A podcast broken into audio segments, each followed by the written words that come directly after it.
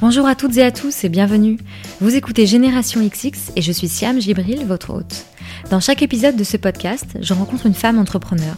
On parle de son parcours, de sa personnalité et j'espère que cela vous donnera envie d'en savoir plus sur ce qu'elle a fait, mais aussi vous inspirera à mener à bien vos projets et à croire en vos idées. Vous le savez, Génération XX a fêté ses un an. D'ailleurs, notre t-shirt You Got This, en collaboration avec la marque Patine et qu'on a sorti pour l'occasion, est déjà sold out. Alors merci beaucoup pour l'accueil que vous lui avez réservé. Pour les un an, on a aussi organisé un enregistrement public du podcast. Il a eu lieu le 1er mars dernier chez Spaces Bonne Nouvelle, qui est un super espace de coworking ainsi que des bureaux rue Saint-Fiacre à Paris. Si vous ne connaissez pas, je vous ai mis toutes les infos en description de cet épisode. On était une vingtaine et on s'est installé comme si on était dans un salon pour enregistrer deux épisodes à la suite avant de prolonger la discussion autour d'un cocktail organisé par l'équipe de Spaces et d'une dégustation de pain scandinave de Maison Luno, qui est une marque créée par une auditrice du podcast, Louise. Il y avait aussi l'équipe de la box beauté Prescription Lab, venue avec des surprises pour le public. Alors pour celles et ceux qui n'étaient pas là, Prescription Lab vous réserve aussi un cadeau, puisque vous avez moins 20% offert sur votre première commande de box sur le site prescriptionlab.com avec le code GénérationXX. Cela vous permettra de recevoir des produits de la marque naturelle Prescription Lab, des produits de marque cosmétique partenaires soigneusement choisis pour leur valeur, et le magazine Le Prescripteur. Aujourd'hui, je partage donc avec vous l'un des deux épisodes enregistrés ce soir-là, celui où je reçois Claire Ozoui, la cofondatrice de la marque Les Huilettes. Les huilettes, ce sont des soins aux formules uniques, 100% naturelles, conçus à base d'huiles essentielles et d'huiles végétales vierges. D'ailleurs, quand je vous parlais des marques que vous pouvez retrouver dans la box Prescription Lab, les huilettes en faisaient partie dans la box de décembre dernier. Dans cet épisode, Claire nous raconte comment sa ville l'a menée de Lyon à Angers, au Puy-de-Dôme, puis à l'Indonésie, Hong Kong et enfin Paris. Claire se reconnaît dans le concept de late bloomer, dont on avait déjà parlé avec Sarina Lavagne d'Ortigue dans l'épisode 26. Late bloomer, c'est-à-dire qui s'épanouit plus tard, car Claire s'est lancée dans l'aventure Les Huilettes avec son associé Pascal à 45 ans. Alors pourquoi ne s'est-elle pas lancée avant, alors qu'elle avait toujours rêvé d'entreprendre? Quel impact sa vie de famille a-t-elle eu sur son parcours professionnel? Pourquoi a-t-elle choisi de s'associer avec son ami Pascal? Quel regard porte-t-elle sur la maturité et le succès? Je vous laisse découvrir tout ça dans cet épisode, où Claire partage beaucoup de bienveillance. Comme d'habitude, vous retrouverez toutes les infos évoquées dans le podcast sur le site générationxx.fr et sur mes réseaux Instagram, Facebook et Twitter. Allez, bonne écoute Bonjour Claire. Bonsoir Siam. Enfin, le troisième bonjour de la soirée. Je sais que tu écoutes euh, Génération XX, alors tu sais que une des premières questions que j'aime bien poser à mes invités, c'est un peu savoir euh, comment elles étaient euh, au lycée, ado, tu sais, quand on doit choisir son orientation, quand on a 18 ans.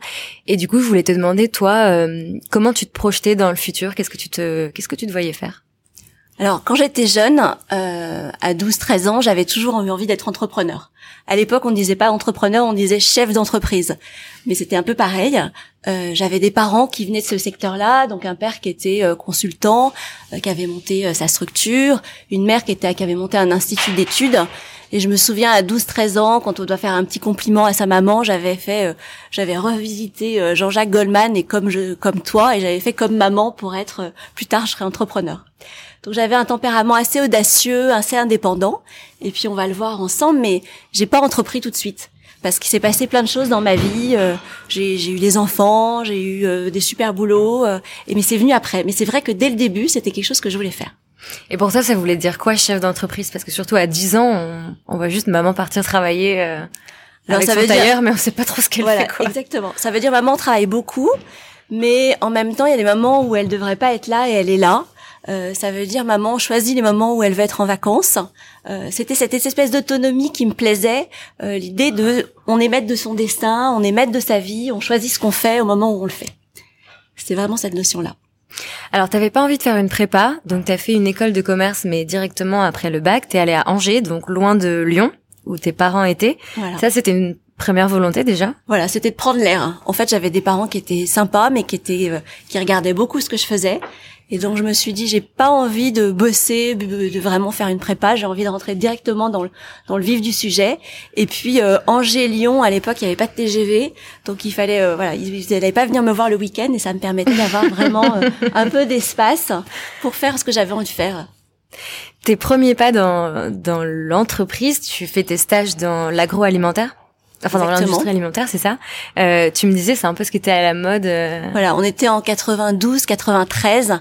Alors ça, c'était vraiment le truc qu'il fallait faire, quoi. Faire du marketing dans le food. Et alors moi, ça me faisait rêver. Donc euh, j'avais vraiment tout bien fait. J'avais vraiment une roadmap. Alors j'avais commencé. D'abord, j'avais été chef de produit chez Kellogg's. J'avais fait des d'autres packaging avec Frosties, euh, qui étaient. il avait des il avait des badges ESF. J'adorais. Après, j'avais bossé chez Nestlé euh, où là, je passais mon temps à, à, goûter les desserts et elle est terminée, alors que normalement, il fallait prendre un petit peu de chaque pour savoir si tu aimais. Moi, je mangeais tout, tu sais. Euh, voilà. Et puis j'ai commencé mon premier vrai job, ça a été d'être commercial chez Kraft Jacob Suchard. Donc à l'époque, on vendait des malabars et des crémas. Et, euh, et là, j'étais chef de secteur. Donc déjà, j'avais un, un, petit peu ce métier où j'étais très indépendante parce que j'avais ma voiture et j'allais visiter les points de vente. Donc c'était pas toujours très drôle, mais en même temps, je faisais vraiment ma, ma journée. Et puis, euh, et puis j'avais des vraies expériences parce que à l'époque, il y avait encore ces clichés où je rencontrais des, des acheteurs euh, et donc ils te faisaient attendre pendant des heures avant de te recevoir dans leur bureau. Et puis toi, tu avais une chaise qui était très très basse et eux, ils avaient une chaise qui était très très haute. Quoi. Et c'était mais tellement des clichés mm. euh, qui sont super formateurs parce que quand tu appelles ces gens-là et qu'ils te raccrochent au nez et que tu leur rappelles en disant écoutez, je suis désolée, je crois qu'on a été coupé. À l'époque, il y avait pas de portable, donc tu étais dans des cabines téléphoniques. Et là, le, il te dit non, non, madame, mademoiselle, nous n'avons pas été coupés, je vous ai raccroché au nez. Ok, d'accord. Et il le refait quoi. Voilà. Donc ça c'est des, c'est vraiment des clichés, mais ça existait à l'époque et je pense que ça existe encore de toute façon aujourd'hui. Et, et, c'est ce qui te t'a guéri et qui te rend un peu plus battante après. Sur le coup, la première fois on t'a raccroché au nez. Je crois que j'ai pleuré. Mmh. Euh, j'ai pleuré de rage et puis euh, je l'ai rappelé en me disant mais non mais il a juste pas le droit quoi. Et puis euh, et je, l'ai rappelé trois fois quoi. Et il m'a raccroché au nez trois fois. Mais euh, j'ai pas lâché. Et comme tu disais euh, donc tu avais cette carrière idéale de travailler dans la food et tu te sentais du coup accomplie à ce moment-là. Tu te disais waouh c'est bon j'y suis. Non j'étais pas tellement accomplie parce qu'en fait ce que je voulais faire c'était de faire du marketing dans le food et mhm. euh, effectivement, à l'époque, c'était réservé aux Parisiennes. Et comme moi, j'avais pas voulu faire de prépa pour aller. Euh, Quand tu dis aux Parisiennes, tu veux dire aux, écoles, de commerce parisiennes. Oui, mm. exactement. je me suis réservé. c'était réservé aux écoles de commerce parisiennes, aux fameuses écoles euh, HEC. Voilà. euh, et donc c'était encore, c'était plus difficile et il fallait vraiment faire ses preuves sur le terrain. Euh, à l'époque, il fallait d'abord faire un stage, travailler dans la vente, après dans le trade marketing et après dans le marketing je me rendais compte que ça allait prendre du temps mhm. et que euh, bah voilà, j'avais pas coché les bonnes cases et qu'il fallait que je fasse les choses de façon un peu différente. Et c'est là que bah, voilà, j'avais un fiancé à l'époque qui lui euh, était parti euh, travailler en Asie et qui m'a dit mais allez viens, euh, on va à Hong Kong, il se passe plein de trucs à Hong Kong, c'est super, tu vas voir, on va faire des trucs super et tout. Et, donc là je me dis bon ben c'est vrai entre le Puy de Dôme et Hong Kong, ça faisait un an et demi que j'étais commerciale et, et, et j'avais l'appel du large et je me suis dit je vais partir à Hong Kong. Et puis en fait ça n'a pas été Hong Kong, ça a été Jakarta. Alors, Jakarta, je ne sais pas si vous savez, mais à l'époque, en 94, il y avait une personne sur deux qui pensait que Jakarta c'était en Afrique. Voilà, Jakarta c'est en Indonésie. Voilà, je pense que maintenant on voyage un peu plus, donc on sait. Et donc à l'époque, les gens m'ont dit ah là là, mais tu pars en Afrique Non non non, je... non. voilà. Comment tu l'as vécu de suivre euh, ton fiancé à l'époque? Il y a eu ce truc un peu de sacrifice ou pas? C'est une bonne question, Siam, parce que je l'ai pas formulé à ce moment-là, parce que c'était vraiment un désir de liberté. Mais euh, dans ma vie et dans mon histoire, euh, effectivement, j'ai pas été entrepreneur tout de suite. J'ai fait des choix, euh, des choix effectivement de partir en Asie, suivre mon conjoint. Après, quand on est revenu en France, lui, il a fait un MBA, il a monté sa boîte, et donc moi, j'avais des enfants et il fallait qu'il y en ait un qui bosse et qui ait un boulot de salarié. Donc j'avais repris un boulot de salarié. Donc peut-être que euh, j'ai fait un sacrifice, peut-être. Mais euh, c'était mon chemin de vie et euh, c'était aussi des choses que j'avais envie de faire pour moi, pour mes enfants, pour mon épanouissement personnel. J'étais pas prête. Je pense que dans la vie, il y a des moments où on n'est pas prêt Alors on peut décider que c'est des sacrifices, et puis on peut aussi s'écouter, se dire bah si je le fais pas là, c'est que finalement j'ai pas la niaque nécessaire en moi, euh, que le projet il n'est pas tout à fait mûr et euh, et que je vais me chercher peut-être des excuses, mais ces excuses c'est aussi parce que je suis pas prête. Mhm. Et en Indonésie, du coup, tu trouves euh, un stage, je crois, au début, c'est ça? Voilà, alors tu travailles chez Evian? Exactement. Alors au début, je travaille chez L'Oréal, euh, justement, genre au contrôle de gestion. Donc je reprends un stage en ayant j'avais bossé donc je retourne dans la case stagiaire euh, et donc là c'était ma première approche avec un peu les cosmétiques hein, je ne mhm. savais pas mais j'allais y revenir quelques années plus tard et puis euh, après j'ai travaillé pour Evian et là, c'était absolument magique parce que c'était euh, une expérience dingue. Il fallait que j'explique aux Indonésiens ce qu'était Evian, ce que j'explique que la petite goutte d'eau, elle venait des Alpes, alors que eux, ils avaient jamais vu euh, la neige, ils savaient pas ce que c'était des montagnes enneigées. Donc, euh, je leur parlais vraiment une langue qu'ils comprenaient pas.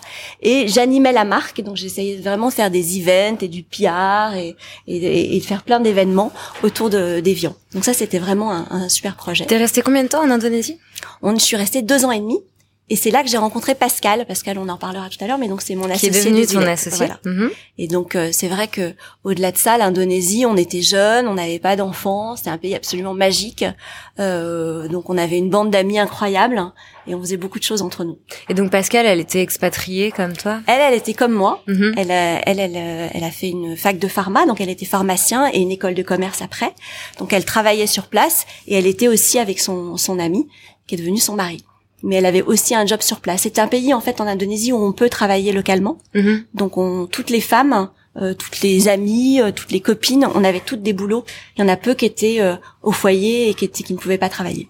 Et à Hong Kong aussi, tu as réussi à retrouver un job? Voilà, à Hong Kong, j'ai réussi à retrouver un job.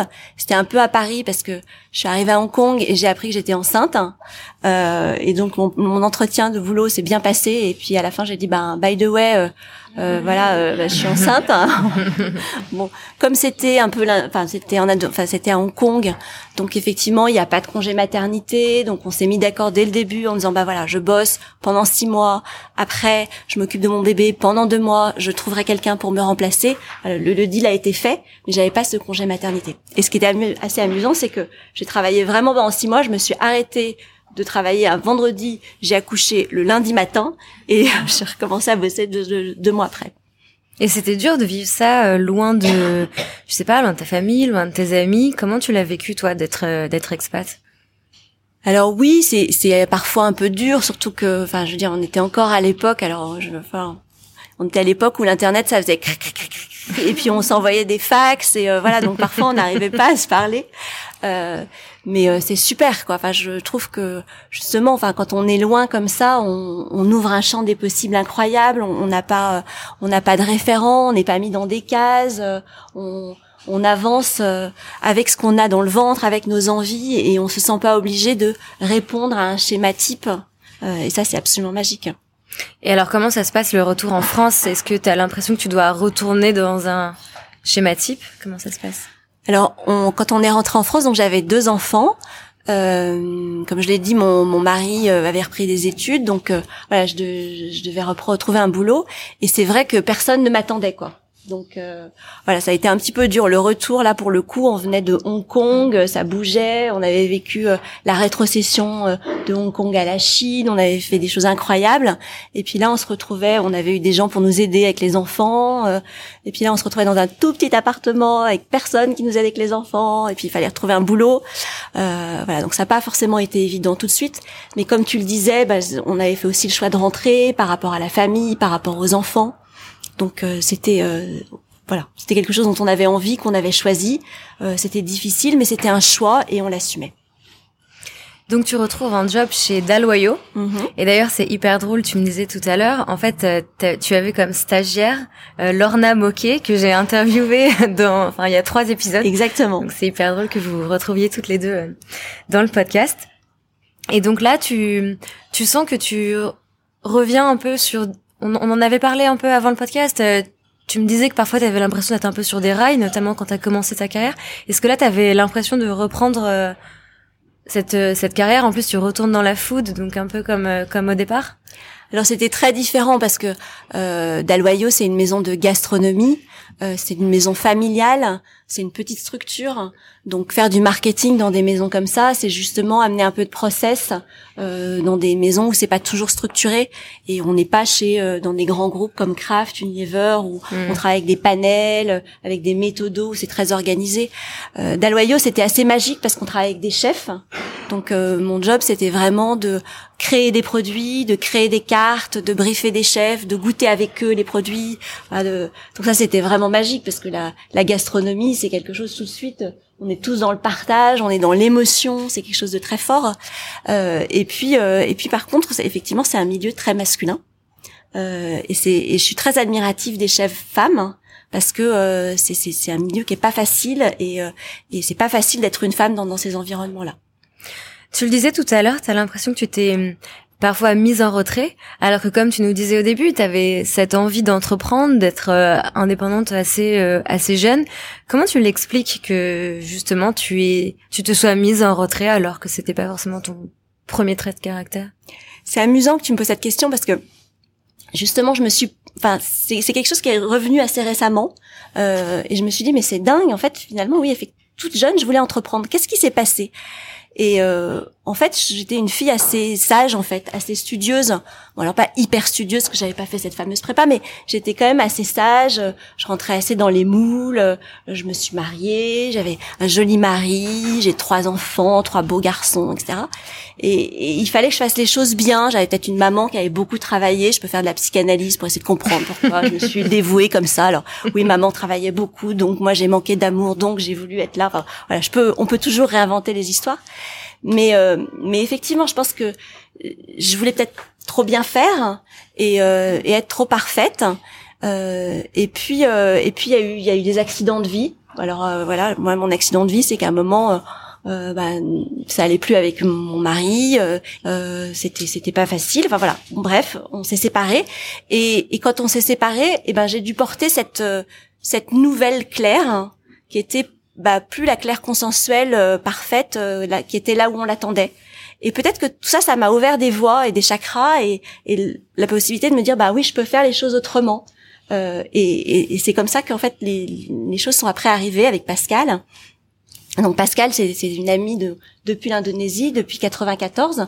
On s'était jamais perdu de vue. Elle, elle habitait à l'étranger. Euh, donc voilà, on est toujours resté très proches. Et quand j'ai eu cet accident de vie, enfin ce, ce, ce changement de, de rythme euh, et cette séparation, euh, là où beaucoup de gens ben, jugent, prennent parti, euh, Pascal, elle a toujours été là. Elle est restée cette amie qui a été dans une écoute, dans une bienveillance. Euh, et on en reparlera tout à l'heure, mais c'est vrai que cette écoute, cette bienveillance, c'est un moteur hyper important pour nous euh, dans notre association. Et, euh. Et à quel moment alors vous avez commencé à discuter de vous associer? Donc voilà, donc moi j'étais euh, chez Dalwayo, c'était un peu la fin d'une histoire aussi. Il y a eu une rupture. Euh, cette belle maison a été rachetée par un fonds, donc euh, voilà, les, un fonds d'investissement. Donc l'histoire changeait.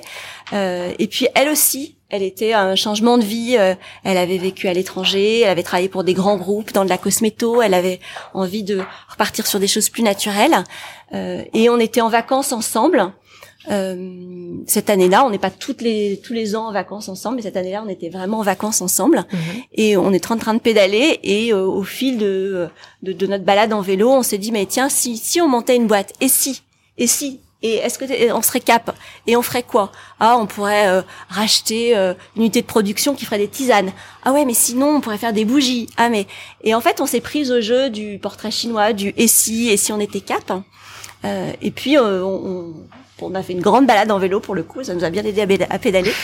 et, puis quand on est rentré, euh, on avait euh, nos maris qui étaient là, euh, voilà, parce que moi je me suis remariée, et, nos maris, on, prenait l'apéro et on, leur dit bah voilà, on, a une super nouvelle à vous annoncer, on a envie de lancer une boîte, on a envie de, de se lancer, de créer une entreprise. Et là, on a eu énormément de chance, c'est qu'ils nous ont regardés moi, j'étais la première, je pensais qu'ils allaient me dire, ouais, vous êtes sympas les filles, euh, et vous avez prévu quoi pour le dîner? On passe à table. tu vois, j'étais encore dans mon schéma hyper conventionnel. Et euh, en fait, ils nous ont dit, mais c'est une super idée. C'est une super idée, on vous voit vachement bien bosser ensemble, euh, c'est hyper pertinent, vous avez de l'expérience, vous êtes crédible. Et en fait, c'est dingue, quoi. On avait 45 ans. Enfin, moi, j'avais 45 ans, quoi. Et le fait de dire, mais je me pose encore la question de savoir si je suis légitime pour monter ma boîte. Mm. Enfin, je pense qu'il y a un truc à, aller voir chez le psy. Voilà, Alors que chez Daloyer, on l'a pas dit, mais tu avais quand même un poste au, comité de direction. Enfin, voilà. Tu avais eu des gros postes avant, quoi. Voilà, j'avais mm. eu un, gros poste, mais voilà, franchir ce cap, mm. se dire, euh, je suis légitime, de me dire, je, je pars de scratch, bah, j'ai 45 ans, c'est-à-dire, je peux encore le faire. Euh, voilà. Et donc, et, c'est vrai que nos maris ont été super parce qu'ils nous ont vraiment donné la, la petite étincelle de dire, bah oui, vous êtes super légitime, on, on, y va, on vous croit, allez-y. Et tu trouves qu'il n'y a pas cette légitimité parce que c'est ton caractère ou parce que on montre pas assez d'exemples de gens qui se sont lancés euh, plus tard? Alors, je trouve que grâce à ton podcast et puis tout ce qui se passe. C'était pas pour me faire mousser. Non, non, mais je voulais pas le dire comme ça. Mais, en tout cas, je trouve qu'aujourd'hui, il y a beaucoup plus de dialogue euh, et, euh, et, ça c'est magique parce que ça donne euh, le champ des possibles, ça ouvre le champ des possibles, l'internet, le digital, enfin il y a plein de trucs, on est en train de tout remettre à plat, parfois ça fait un peu peur, mais voilà donc on a le droit d'avoir des idées très très vite. On est sur des approches de test and learn, on peut faire un petit truc, faire un joli site web et puis on a l'impression que c'est une multinationale et en fait il y a une personne derrière, donc mm. on peut vraiment essayer des, des, des, des, concepts. Moi je pense que dans mon histoire personnelle, c'est moi qui me suis mis les freins. Et, euh, et, je pense que c'est nous-mêmes qui nous mettons les freins. Après, il fallait peut-être une maturité aussi, une, euh, enfin, toutes les expériences que j'ai eues, elles m'ont permis d'être la personne que je suis aujourd'hui et qui a fait que quand le moment venu est arrivé, bah, j'étais prête. Mais euh, je pense que les freins, c'est nous qui nous les mettons. Et, et quand je vois euh, les jeunes femmes ce soir, et bah, je trouve que les, nouvelles générations elles se mettent moins de freins et c'est super. Et Pascal, elle était aussi dans ce même schéma que toi? Pas de pas de vie, mais en tout cas de d'être à un moment de sa vie où elle avait besoin de lancer son, son propre projet Oui, bah, bah, enfin je pense que c'est vraiment ce qui nous a permis de nous lancer ensemble. Euh, Pascal, elle, elle est pharmacien, donc euh, elle a toujours travaillé dans des grands groupes en France, chez Roger Cavaillès notamment, ou à l'étranger. Donc elle a travaillé en Inde, elle a travaillé en, Thaïlande, euh, et, et c'est vrai que elle aussi, elle avait vraiment appliqué ces recettes de, des grands groupes avec une, une cosméto conventionnelle classique. Et euh, elle a une histoire personnelle hein, qui est la sienne, donc je peux pas la livrer ce soir, mais qui fait qu'à un moment, elle s'est aussi posé des questions et, et elle s'est dit, ben moi j'ai envie de euh, passer à autre chose, à une cosmétique plus naturelle. Et là, elle a rencontré une petite start-up au Maroc où elle était, qui faisait de l'aromathérapie. Et, euh, et donc à ce moment-là, au moment où on, on, était sur notre vélo à pédaler ensemble, elle était dans ce projet de cette start-up qu'elle accompagnait. Donc elle était déjà aussi dans un cheminement qui l'emmenait vers autre chose. Et c'est là que euh, on s'est dit, ben oui, toutes les deux, on est légitimes et on, on peut lancer notre projet. Et on a vraiment voulu euh, retravailler notre concept et notre idée euh, comme des, des, avec une feuille blanche. On avait à la fois d'un côté notre expérience, notre background, tout ce qui nous avait construit, qui nous donnait confiance et nous disant bah là on sait, on a notre expertise, mais on a vraiment recommencé en faisant des réunions avec euh, des mind maps, en posant nos fondamentaux, notre engagement, nos valeurs, en disant bah voilà on a toutes les deux fait des produits, on a envie de faire des produits, c'est important. Est-ce que c'est dans la gastronomie? Est-ce que c'est dans les cosmétiques? Alors, on a vraiment essayé de balayer le champ des possibles en disant voilà, on recommence, mais en, reprenant, en faisant vraiment un cas, un cas les huilettes, et comment on a envie de construire cette marque et qu'est-ce qu'on a envie d'en raconter. Tu le dis, il y a le côté euh, avoir toute cette expérience, et puis aussi euh, financièrement, c'est aussi un avantage, j'imagine, euh, de se lancer plus tard. Bien sûr, on n'a pas les mêmes impératifs euh, quand on a, on est seul, qu'on a sa boîte, euh, euh qu'on n'a pas de fonds. Nous, on avait effectivement un peu de d'argent qu'on avait eu par nos boulots d'avant, donc on, on, a pu créer notre boîte. On a voulu d'ailleurs le faire seul en fait, euh, mais on s'est dit pour être pro et pour vraiment y accorder de l'importance et que ce soit pas un petit projet, mhm. il faut voir les choses grandement. Donc, euh, on a décidé, par exemple, Pascal avait très envie de poursuivre sa formation, donc elle est retournée à la faculté de Rennes de pharmacie pour faire un diplôme universitaire d'aromathérapie, donc toute la connaissance des huiles essentielles. Moi, de mon côté, euh, j'ai suivi des séminaires, euh, j'ai fait plein de MOOC sur le marketing digital, j'ai suivi des séminaires sur l'entrepreneuriat. Euh, on a décidé de se faire accompagner par France Active, Haute Initiative, d'aller chercher des prêts d'honneur pour vraiment se mettre dans une démarche de, voilà, on, a sollicité des emprunts auprès des banques, voilà, d'essayer de, voir la big picture et de se dire, voilà, si on a aussi 45 ans, mm. on doit aussi aller bien, mais aussi peut-être un peu plus vite. Donc nous, on a des ambitions, on va essayer de vendre notre projet, euh, et on avait cette maturité qui peut aussi rendre les choses plus faciles. C'est-à-dire quand on allait voir un banquier, je pense que quand on va voir un banquier, alors on reste impressionné à tout âge, mais quand on a 45 ans, on est moins impressionné que quand on a 25 ou 30 ans. Et, euh, et voilà, et on sait qu'il est là, que c'est pas lui qui est décisionnaire, que la décision est au-dessus, qu'il faut remplir les cases. On fait attention de, de bien comprendre le process pour avancer. Et quand vous vous êtes associés, est-ce que vous avez réfléchi, comme vous étiez amis depuis 20 euh, ans, à comment vous alliez travailler ensemble pour justement préserver cette amitié? C'est vraiment intéressant parce qu'effectivement, cette confiance, euh, c'était vraiment un pilier et il fallait être sûr de pas l'abîmer. Donc on, on, a vraiment réfléchi avec Pascal. On a fait un pacte d'actionnaires euh, ensemble et c'est un pacte qu'on renouvelle tous les ans. Donc on a listé, on s'est fait vraiment, c'est très un document très contractuel euh, et, qu'on signe toutes les deux. Et tous les ans, on fait un séminaire ouvert. On enlève certains points, on en rajoute. On a réfléchi à la définition du succès, ce qu'on voulait, mhm. euh, ce qu'on était prête à lâcher ou pas, et vraiment se poser les questions les plus importantes et se rendre compte que effectivement ce qu'on est devenu et ce qu'on est aujourd'hui, c'est grâce à cette amitié. En tout cas, moi, je, une amie, enfin, je pense que des amis qu'on a depuis 20 ans, 25 ans, c'est quand même quelque chose de magique. Et, je pense que de temps en temps, forcément, y a, euh, on discute, mais on sait qu'il y a cette amitié et que ça, on veut pas l'abîmer et que c'est vraiment la force des Hulettes aujourd'hui, c'est notre confiance réciproque.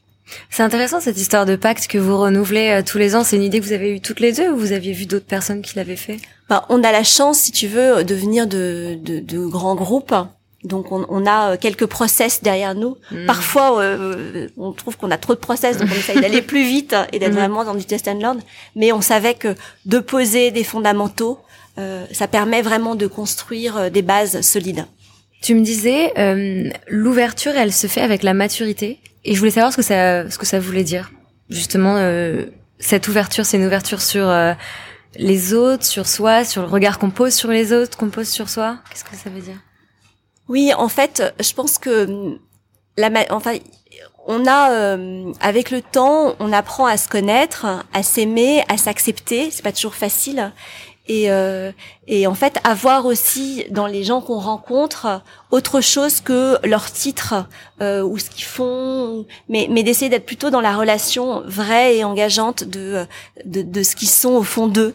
Et, et ça, c'est vrai qu'avec cette maturité, euh, on, on, a vraiment pu, euh, euh, dans l'histoire des Hulettes, rencontrer des gens passionnantes et des femmes passionnantes et avec qui on n'était pas que dans le « waouh, t'as fait ça, t'as levé tant, t'as... » mais aussi bah, comment tu fais au quotidien pour gérer avec ton mari, tes enfants, euh, euh, et est-ce que ça va Et tu fais du yoga et tes stress et, et, et, d'être vraiment plus dans la relation personnelle.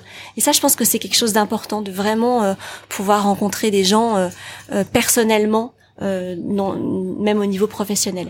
Et je pense notamment à Sarina de Prescription Lab ou, ou à Corinne Lacoste ou qui a, qui, a, lancé Chic des plantes, des infusions ou ou à Julie Exertier euh, qui fait aussi des cosmétiques euh, euh, et, et c'est assez magique parce que c'est des filles on, on des femmes on a commencé à discuter avec elles professionnellement on a posé les bases on a construit un partenariat et puis après on est rentré dans une relation plus personnelle en se disant bah oui mais qu'est-ce qu'on a envie de faire ensemble? Comment on a envie de changer les choses?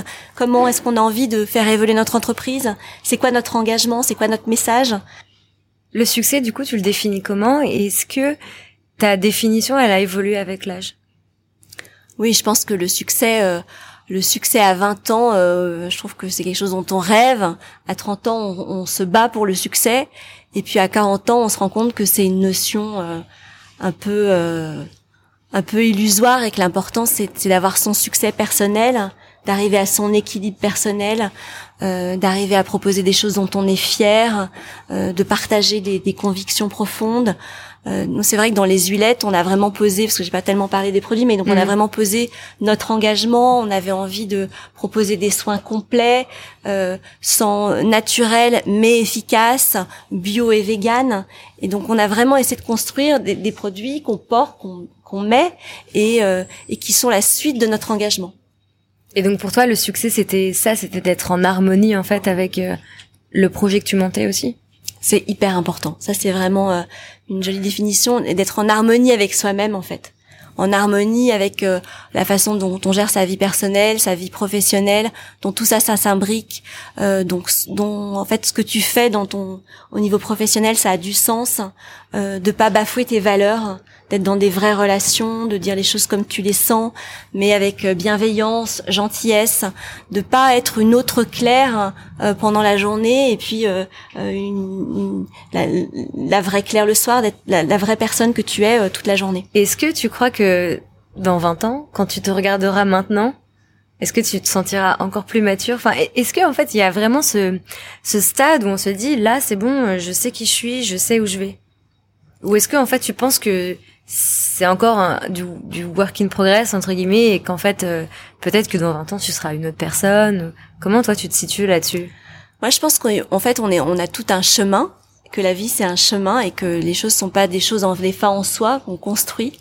Euh, je pense que malheureusement euh, on, on, reste toujours une petite fille.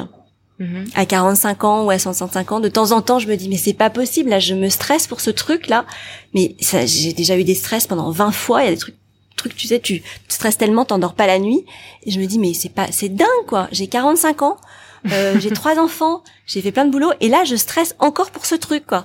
Et donc je pense qu'on reste des petites filles et que quelque part euh, il y a toujours des moments euh, on, on devient jamais une femme accomplie. Tu vois, j'aimerais bien me dire ça y est, je suis hyper sereine, je gère les trucs hyper bien, je suis hyper cool. Bah non, non, en fait de temps en temps j'ai juste 15 ans et demi et et, et je flippe. Euh, mais en même temps, c'est super, quoi. Et je pense que, euh, voilà, il y a, y a, des choses qu'on sait, il y a des choses sur lesquelles on est plus serein. Je pense que moi, je me suis un peu calmée, je suis un peu moins folle. En même temps, euh, j'ai, paradoxalement, je suis plus apte à prendre des risques. Je me soucie moins du regard des autres.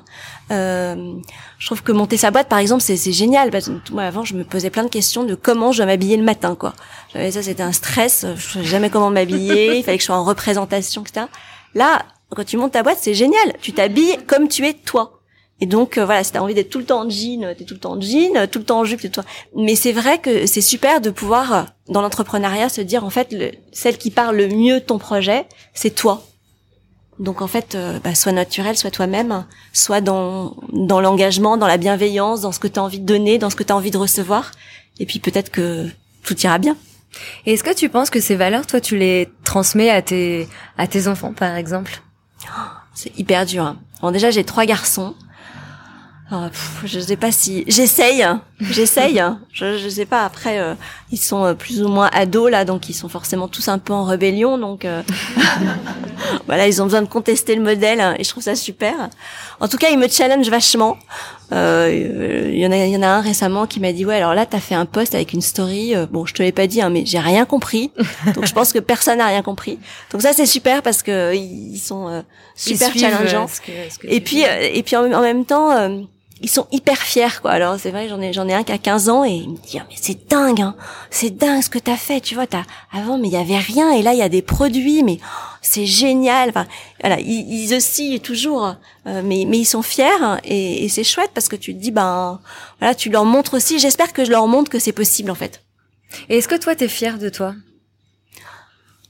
Ouais, j'essaie d'être fière. J'essaie d'être fière tout en étant humble parce que euh, je trouve que, euh, enfin, il faut, faut, faut dire merci, il faut être dans la gratitude, il faut être conscient de des chances que tu as eues, euh, rebondir sur tes difficultés. Euh, mais euh, j'aime le mot fier, il est parfois toujours pas toujours euh, positif. Hein. Mm. Donc euh, je préfère me dire que ouais que je c'est joli ce que j'ai fait, c'est beau et que je j'espère que c'est vrai en fait. J'aimerais que les huilettes et ce qu'on fait, ce soit dans dans la vérité. Et vous le voyez comment le futur des huilettes? Alors le futur des Violettes, on le voit bah, dans la continuité de cet engagement, euh, de d'essayer de transmettre, donc euh, de transmettre les, les, les huilettes. Aujourd'hui, on, on, a trois produits. On a aussi un peu cassé les codes parce que tout le monde lance des marques avec plein de produits. Nous, on a lancé les huilettes avec trois produits. Mmh. Euh, on a une soixantaine de points de vente en France. On commence à distribuer au Japon, euh, aux États-Unis. Donc, on aimerait euh, bah, lancer de nouveaux produits, continuer l'export. Euh, et puis moi, j'aimerais bien repartir à l'étranger. Donc je me dis que peut-être qu'un jour il faudra aller euh, aux États-Unis euh, ou euh, en Australie pour vendre des huilettes. Ça j'aimerais bien. Bon après c'est une autre histoire. Et tu, tu disais tout à l'heure que parfois tu t'étais mis des freins. Là tu sens que tu t'en mets plus? Ouais, je pense que je m'en mets plus et que moi, dans mon histoire personnelle, c'est assez personnel, mais c'était, je pense que j'avais une, problématique de regard des autres par rapport à moi. Et, et ça, je l'ai, je l'ai laissé de côté. Et, et je me mets plus ces freins. Et je me dis, euh, voilà, j'avance. Euh, on a fait une belle histoire. On a, on, a lancé cette marque. Elle est jolie. Il y a encore plein de choses à faire et euh, il y aura encore plein de moments difficiles. Mais en tout cas, on peut être contente. Toujours regarder ce chemin parcouru. Toujours cette bienveillance. Je pense qu'il faut se l'accorder à soi-même. C'est très important parce que, en fait, euh, il y a plein de il y a plein de choses sur l'écoute positive et, et, parfois on se dit oui on, on sait mais mais, mais c'est vrai que se parler gentiment de de d'être fier de ce qu'on a fait euh, et enfin je pense que voilà tout que vous, vous êtes avec vos histoires mais d'être fier du, du chemin parcouru parce que c'est là c'est ce chemin parcouru qui nous construit et qui nous emmène plus loin. Merci beaucoup Claire. Merci Siam. À bientôt. À bientôt. Merci beaucoup à Claire pour sa gentillesse et son partage d'expérience. Pour suivre les Hulettes, rendez-vous sur leshulettes.com ainsi que sur Instagram, at leshulettes. Merci également à Prescription Lab, à Spaces Bonne Nouvelle et en particulier Gaëlle et Charlotte, ainsi qu'à Louise d'avoir permis cette belle soirée. Et enfin, mille merci à celles et ceux qui étaient présentes à l'enregistrement. C'était un plaisir d'échanger avec vous. Si le podcast vous plaît, n'oubliez pas de mettre 5 étoiles sur iTunes et de suivre Génération XX sur Instagram, Facebook et Twitter. Merci beaucoup et à très très vite.